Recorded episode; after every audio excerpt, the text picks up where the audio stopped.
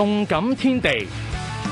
欧洲国家联赛四强，西班牙作客二比一击败大部分时间十人应战嘅意大利，率先晋身决赛，兼打破意大利自二零一八年起三十七场国际赛不败纪录。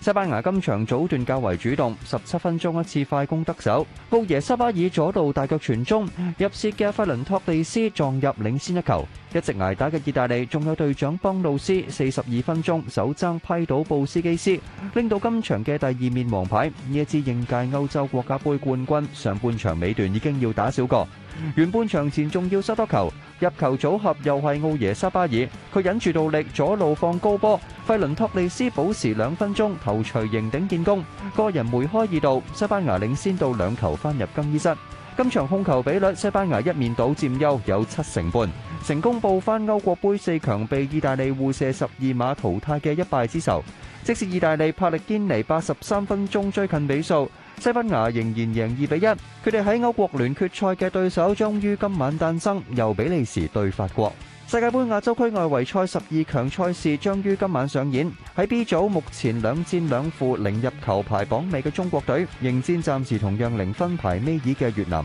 被视为中国队要力保进争决赛周机会嘅一战。另外，榜首嘅澳洲会对亚曼，小组排第二三嘅沙特阿拉伯同日本会碰头。